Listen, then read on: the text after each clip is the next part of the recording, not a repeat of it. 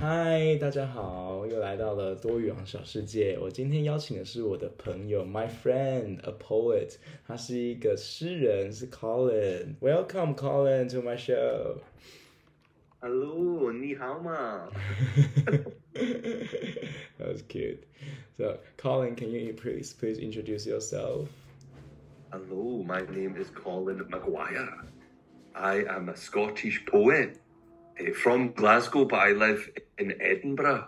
Hmm. And yeah, today I'm going to read a poem and talk a bit with Alex Yay, about my journey mm-hmm. as a writer. as a writer So 我的朋友 Colin 呢，他是一个 writer，他一个作家，他是一个写诗的人。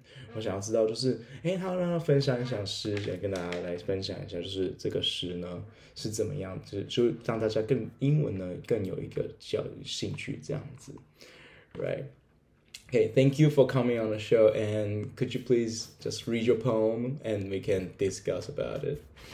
Discuss it. Sure. This is a very short poem called Chaffinch. Chaffinch, little bird on the branch singing, you don't have a national insurance number, and that is beautiful. You fly, live, die, and cannot be arrested. Okay, good. So this The poem- shortest poem in the It's world. very short. It's very short. But we're gonna talk about it for thirty minutes. There's no problem with that. And little bird. Yeah, I'm. Mm. Sorry, continue. It's okay. Yeah. So, uh, is it written by you? Was it written by you? Yes, mm-hmm. it was written by me a long time ago. Mm-hmm. And the reason I chose it is you'd mentioned that some of your listeners or viewers might not be like they're beginner level English. And I just thought, hey, it's short and sweet. And maybe that's helpful. How is that? How's that sweet? Well, we say that that's like a, a nice just phrase. We say something is short and sweet. We mean that it's it's short, basically. It's hmm. short and not too complicated. All right. Mm-hmm. Sweet. Yeah. So you just So we short. poem. Yeah. Would you mind interpreting it, interpreting it with everybody? Just how do you? Sure. Well, how did you write it? And yeah, I know that's a good question. Mhm. I'm actually trying to find the poem online. But well, for those who don't know, the word chaffinch is the name of a type of bird. Mhm. It's a common garden bird that you would see in Scotland. Eh, the chaffinch is a beautiful little bird. Maybe Ang, you can find a little picture to show people when you edit this. Yeah. Um, so it's like one of the most common birds in Britain. So it's one that everyone might not know the name of, but would be able to identify it. It's like the pedestrian bird. Yeah, and it's a simple idea of like just observing a bird and having a little moment where you notice the how free the bird is.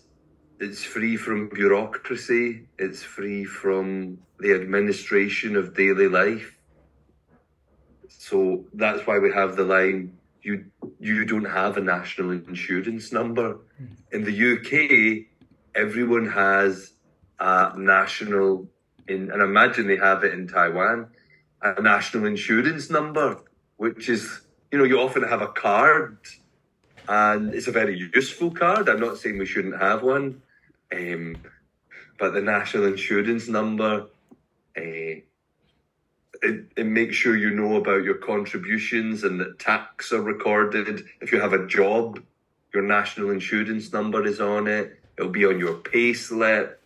If you pay tax, so it's this number that really connects you to the bureaucracy of of civil society, and yeah, the poem is kind of romantic in that idea of the freedom of a bird. Ah, yeah, you found the picture. I found a picture. You It's know- my photo background background right now. Yeah, yeah, so that idea that uh, that it's a beautiful moment, maybe maybe even a moment of sadness to realize that this bird is free from all bureaucracy, from all systems, all systematic processes, um, and then the acknowledgement at the end that you fly, live, die, just simply. We all go through this cycle of life Mm-hmm. and the chaffinch flies, lives, and dies, but it cannot be arrested. Mm-hmm. And of course, arrested means to be arrested, like by the police, Mm-hmm. in handcuffs, maybe, or something like that. But also, it means to just stop, to stop, like to halt or make you stop. So, this idea that the bird is somehow liberated eh, in a way that humans aren't is central to this poem, this simple little poem. Mm-hmm. About freedom. Yeah, basically, it's a little bit uh, anarchic of anarchy. Like, imagine, yeah, not being bound by bureaucracy and administration, uh, and that the bird seems to have that advantage over us because we can be arrested. We have to have, um, we have to have national insurance numbers to make things work? Or do we? Can the bird teachers teach us something about not being so bureaucratic? I don't know. So there, simple little idea, mm. Yeah. and maybe, yeah, maybe the, the, too easy, too short for this time. But hey, Okay. We can read another one if we want. Okay, I'm gonna give a, a short summary in Chinese. So，呃，刚刚对 Colin 有跟我们介绍，就是这一则诗呢，就是我们会把它就是放到那个留言区，然后给大家分享哈。所以它就是讲说，就是 National Insurance Number，它是一个就是一种官方的一种概念，然后你就是被一个政府的一些制度给束缚住，但是这个鸟呢叫做 chaffinch 鸟 ，chaffinch 是鸟，然后它就代表着象征一种自由。And why did you want to write this? What made you want to write this poem? And what inspired you? And why do you think chaffinch is a free bird? Why does it mean free and not other meanings? Uh, yeah, I'm not entirely sure. What it was a long time ago. Yeah? I'm actually trying to find the original blog that I had because I used to have blogger.com way back in like two, before 2010 uh, to find the original, but at the moment I can't find it. Uh, but I'm so I'm not sure. I think it was just it's like a little note poem, and sometimes the best poems come from a little observation or a note, and this embodies that, mm-hmm. like this short, quirky, observational poem, and yeah, mm-hmm. I think it must have come out way back yeah, like 2007, 8. And I've just always enjoyed the simplicity of it. And I think that's it. It's just how simple it is. And tell us why you wanted to be a writer in the first place. That's a good question. I'm not sure. Like, you know, when I was younger, I just always seemed to like language and play around with language. Um, and strangely, uh, I was diagnosed as dyslexic, Dyslexic. Which is problems with reading, writing, and spelling. I don't know if you know dyslexia. Um, and actually, it turns out apparently that I don't have that. So I was misdiagnosed. Oh. My whole life, I thought I yeah. Although there are other problems, but I'm. um, yeah, so I think that maybe did that motivate me to read more? Did people encourage me to read more? But I just loved language and communication. Um, partly out of that, maybe. Um, I remember as a child once, I wrote a short story called The Giant Big Big, and I spelled big with two G's. Um, and I phoned up a publisher and was like, I want to publish my story. And I was a child, and they were like, okay, uh, we'll come back. And they didn't come back, and I just sat holding the line. And I think maybe I am still holding the line, waiting for them to publish me. Although I have been published since. How's that? Freezing. Oh. I thought I thought you were you were breaking up. So yeah. Okay, thank you for sharing your experience with everybody. So, yes, was amazing, and I also want we I also wanted to know, uh, on the life journey as a writer, and what did you experience, and what do you want to share with everybody? What you have found, and what is it like to be a writer, especially a poet? Yeah. Well, I guess the interesting thing is the performance side of standing up and reading. And I used to have a real fear of that, like say 13 years ago. It's crazy to say that. I would go, maybe even before that, 2008, 9. Wow, it's a long time ago. Like I would be so nervous. So you would go to often, I don't know if they have it in Taiwan, they have like poetry scene and you can go to certain cafes or bars and they run nights and people will read poems, maybe two or three minutes each. There'll be many people and I used to go to them, but sometimes I was so nervous, I would run away. Mm-hmm. So I was going to read soon and I just left because I was nervous. Uh-huh. But then as I go, I got more confident. People would ask me about what I'm doing. And then I would read and become really confident. And people were like, whoa, you're really good at this. Or, you know, you're interesting to watch. And so it developed, like I was writing privately. Then I started to read in public and people started to respond to it positively. And then I continued to do it and I performed on, you know, on with big organizations, the BBC, poetry organizations and festivals. And I won competitions or took part in competitions. And yeah, just de- continued to actually develop in confidence from being someone who was quite afraid and quite worried to being someone who's like, I enjoy this. I want to do this. Like, yeah. Yeah. So is your income mostly from this? How do you make a living as a writer? Well, I, yeah, I mean, I do teach English language, but yeah, some of the work I do. So I have a job, but I also have a few jobs. I teach meditation uh, in workshops, and I also get work as a writer that you run workshops like creative writing. It could be with charities, libraries, schools, uh, you know, in prisons and uh, various organizations that want a writer.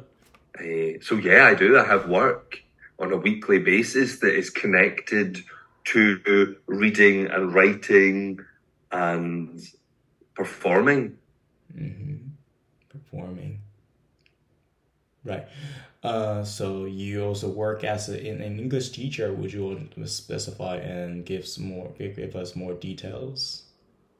Sure. Hmm. Well, yeah. So I've taught English for a long time now. I think I got my qualification hmm. like in two thousand and eight or 9 mm-hmm.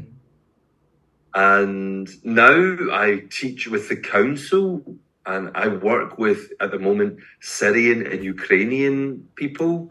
So that's refugees who've experienced the wars, eh, the war in Syria and the war in Ukraine, and I work with them teaching them English, supporting them to get jobs, and giving them useful English for everyday life, as well as like grammar when necessary and vocabulary.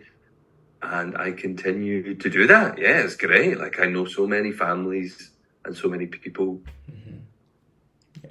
Do you also teach them poems? Eh, not really. Strangely enough, eh, we don't. Maybe I should, but that tends to be like separate. Whereas that is much more like English teacher ESOL style. But um, yeah, we have actually looked at one or two poems in the past. Obviously, we do a lot of writing, but it's usually not so creative so much as practical. Drilling. Uh, yeah, and but yeah, so always surrounded by language. Your life is surrounded by language. Definitely, like I read. I don't know if you can see behind me all the books I have.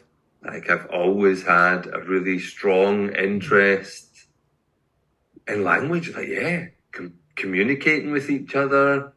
eh, you know, finding out about people.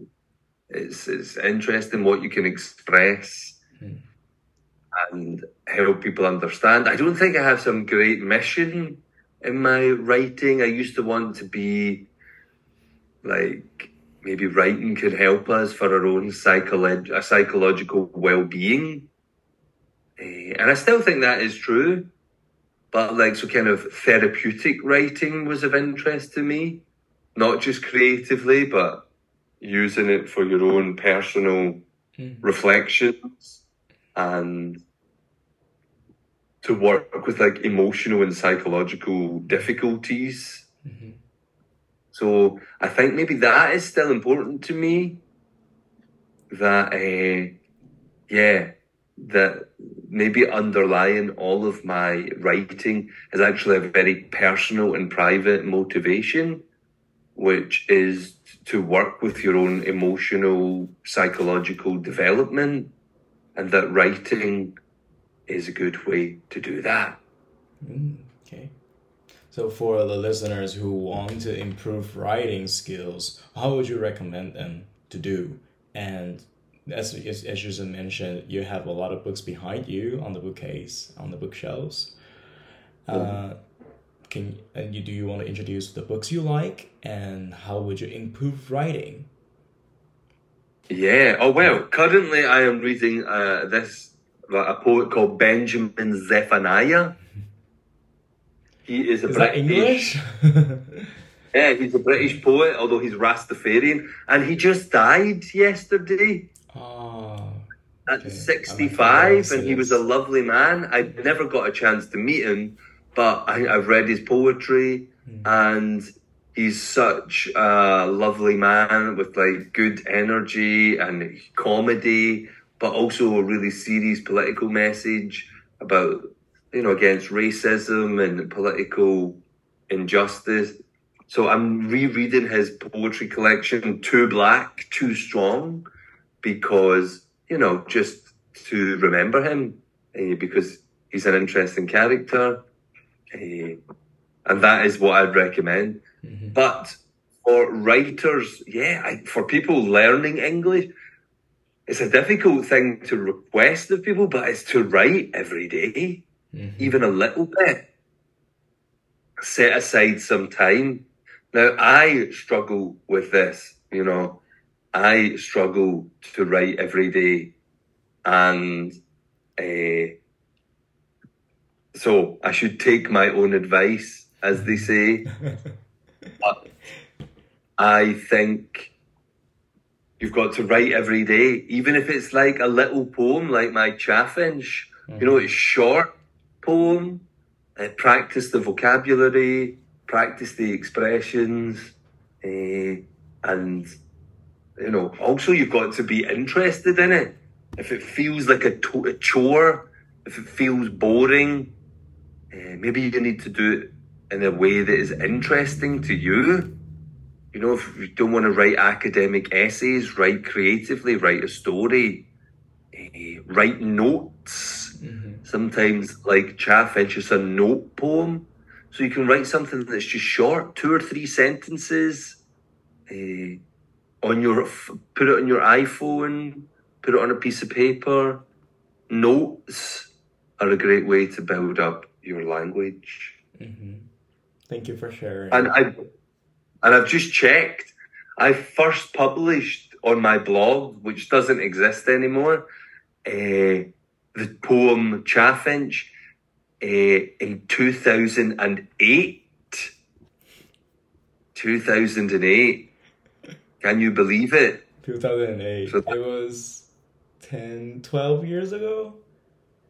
No, maybe more it's, than 20. not- Hmm. Well, no, so it's, uh, it is about what 15 years ago. 15. 15 years ago. Mhm. That's that's really quite scary. Yeah, you've been a writer for so long. Yes, I mean, and it's funny that 15 years ago, like, I think even on one of my friends' websites, I kind of say, like, um, and I one day I hope to perform when I get over my fear. hmm And here we are 15 years later, and I've performed so much. And the funny thing is, I think I still have a lot of fear. so it doesn't all go away even after 15 years. Um, but it's just interesting to see that. Wow. Like, I was afraid 15 years ago, and now I'm not. But maybe, maybe I am still a little bit. And maybe that fear is a good thing because it keeps you motivated. Mm-hmm. Hopefully. Right. Okay, so we are going to end this episode. And do you have any en- encouragement to say to the learners? Some. So, all I would say is if you've liked what my poem or you'd like to know more, I can give Ang a link to my website and feel free to search me. I have YouTube videos, I have a website. Um, you can read a lot of the material and yeah, keep writing, keep reading, and keep learning English. hmm Yeah. Do you have some tips to share with everybody how to read your poems and how to interpret them themselves? I think it must be hard for beginners to read your poems and just have an idea. Yeah, I mean, if you're a beginner, I say a poem is really, really a difficult way to read because there are metaphors and there are like double meaning. So I guess I would say, do you read poetry in your own language, like Taiwanese poetry or Mandarin or Cantonese? Eh, So if you have an interest in that, maybe then you can start to read poems in English. Maybe Ang could do a bilingual poem. Oh my God, that's a great idea. You could write my poem Chaffinch in Mandarin. Let's work on that. So you could maybe you can get bilingual editions. I don't know if you can. You can in European language, like Italian on one page and the English on the other. So it'd be interesting if you can get like Taiwanese or Mandarin and then the English. Yeah. So it's just experiment and, and Mm. but maybe we could translate it into Mandarin.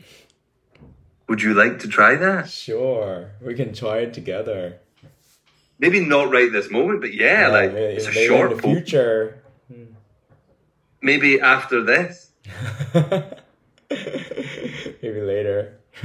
you want to Yeah. so just be open to the difficulty, give it a go, and maybe, yeah, begin with your own language as well.